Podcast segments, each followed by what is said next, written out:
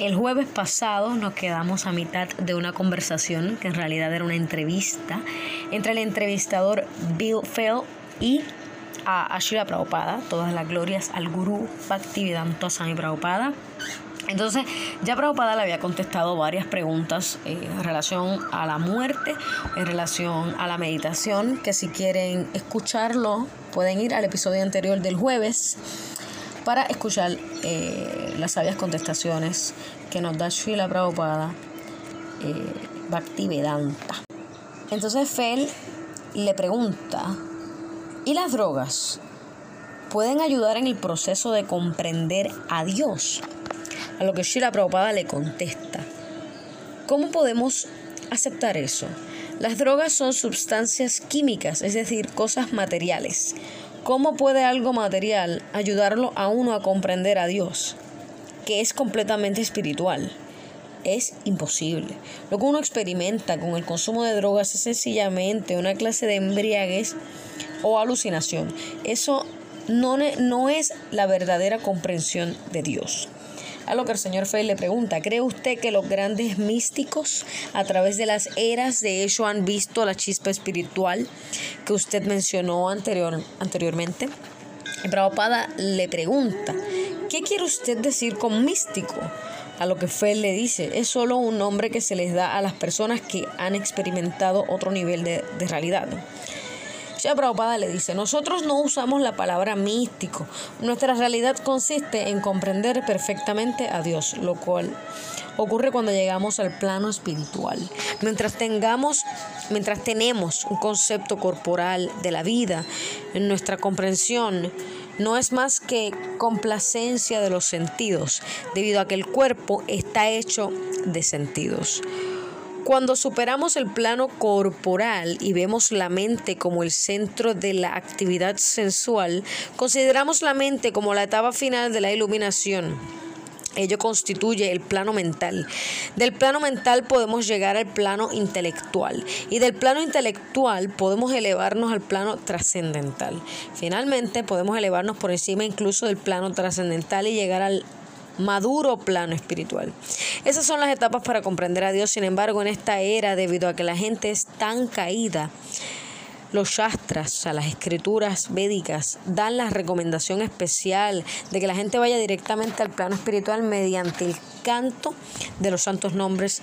Hare Krishna, Hare Krishna, Krishna Krishna, Hare Hare, Hare Rama, Hare Rama, Rama Rama, Hare Hare. Si cultivamos esta práctica perteneciente al plano espiritual, de inmediato podemos experimentar nuestra identidad espiritual y entonces el proceso para comprender a Dios alcanza el éxito muy rápidamente. A lo que el señor Fell le dice, hoy en día mucha gente está diciendo que debemos buscar la verdad internamente, más que buscarla externamente en el mundo de los sentidos. Y Prabhupada le dice, buscar internamente significa saber que uno es alma espiritual. A menos que uno entienda que uno no es el cuerpo, sino un alma, no hay cuestión de buscar internamente. Primero tenemos que estudiar, ¿soy yo este cuerpo o soy algo que se encuentra dentro del cuerpo? Desgraciadamente esta materia no se enseña en ningún colegio, escuela superior ni universidad. Todo el mundo está pensando yo soy este cuerpo. Por ejemplo, en este país, en todas partes, la gente está pensando yo soy sudafricano, ellos son hindúes, aquellos son griegos, etc. En realidad, todas las personas en el mundo entero están inmersas en la concepción corporal de la vida. El desarrollo de la conciencia de Krishna comienza cuando uno se encuentra por encima de esa concepción corporal. A lo que el señor Fay le pregunta, así que el reconocimiento de la chispa espiritual es lo primero. Ya Prabhupada le contesta que sí, que reconocer la existencia del alma espiritual que se encuentra dentro del cuerpo es el primer paso. A menos que uno entienda ese simple hecho, eh, no hay cuestión de avance espiritual. A lo que el señor Fel le pregunta, ¿es cuestión de solo entenderlo intelectualmente? Y Prabhupada le contesta, al comienzo sí, al comienzo hay dos departamentos del conocimiento, el teórico y el práctico. Primero uno debe aprender la ciencia espiritual teóricamente, luego por actuar en ese plano espiritual uno llega al punto de la comprensión práctica. Desafortunadamente hoy en día prácticamente todo el mundo se centra en la oscuridad del concepto corporal de la vida. Por lo tanto, este movimiento es muy importante ya que puede elevar a las personas civilizadas sacándolas de esta oscuridad. Mientras las personas estén inmersas en un concepto corporal de la vida no son mejores que los animales. Yo soy un perro, yo soy un gato, yo soy una vaca. Los animales piensan así, se identifican con el cuerpo. Tan pronto como alguien pasa, un perro ladra pensando, yo soy un perro, me han designado aquí como un perro guardián. En forma similar así adopta la mentalidad perruna y, y le pregunta imperiosamente a los extranjeros, ¿por qué han venido a este país? ¿Por qué han venido a, a mi país? a mi ciudad, a mi jurisdicción, etc. ¿Qué hay diferencia entre el perro y, y el ser humano? El señor Félix le dice ninguna, para cambiar un poco el tema le dice el entrevistador, ¿es necesario seguir ciertos hábitos alimenticios para practicar la vida espiritual? Y ya Prabhupada le dice, sí, todo el proceso tiene por objeto purificarnos y el comer es parte de, esta, de esa purificación. Creo que ustedes tienen un refrán que dice, uno es lo que come. Y eso es un hecho. Nuestra constitución corporal y nuestra situación mental están determinadas por lo que comemos y por la manera en que comemos. En consecuencia, los Shastras recomiendan que para volverse consciente de Krishna uno debe comer los remanentes de la comida dejada por Krishna. Si un enfermo de tuberculosis come algo y usted come los remanentes, usted quedará infectado con tuberculosis.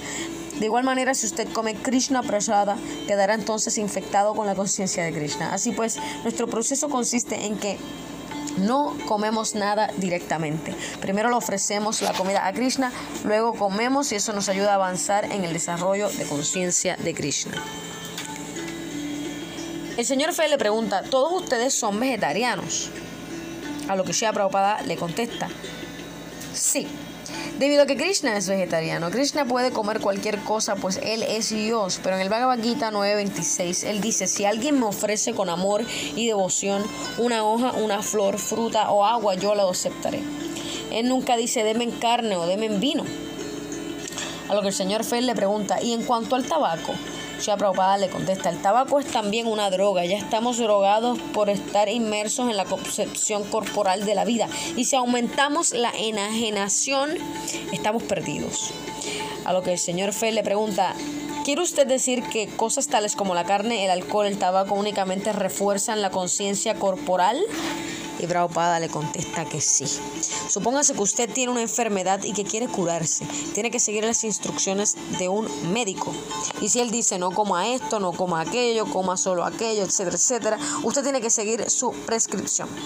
En forma similar, nosotros también tenemos una prescripción para curarnos del concepto corporal de la vida. Cantar Hare Krishna oír hablar de las actividades de Krishna y comer Krishna prasada. Ese tratamiento constituye el proceso de conciencia de Krishna.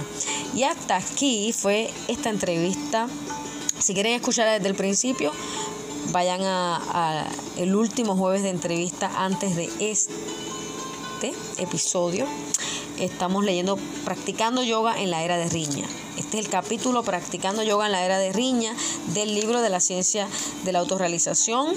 Este, esto fue una entrevista de Bill Fell haciendo preguntas a Shira Prabhupada para el diario Natal Mercury de Durban, Sudáfrica. Espero que le haya gustado, que sigan escuchando los episodios, que estén bien y cada día mejor desde Puerto Rico. Hare Krishna.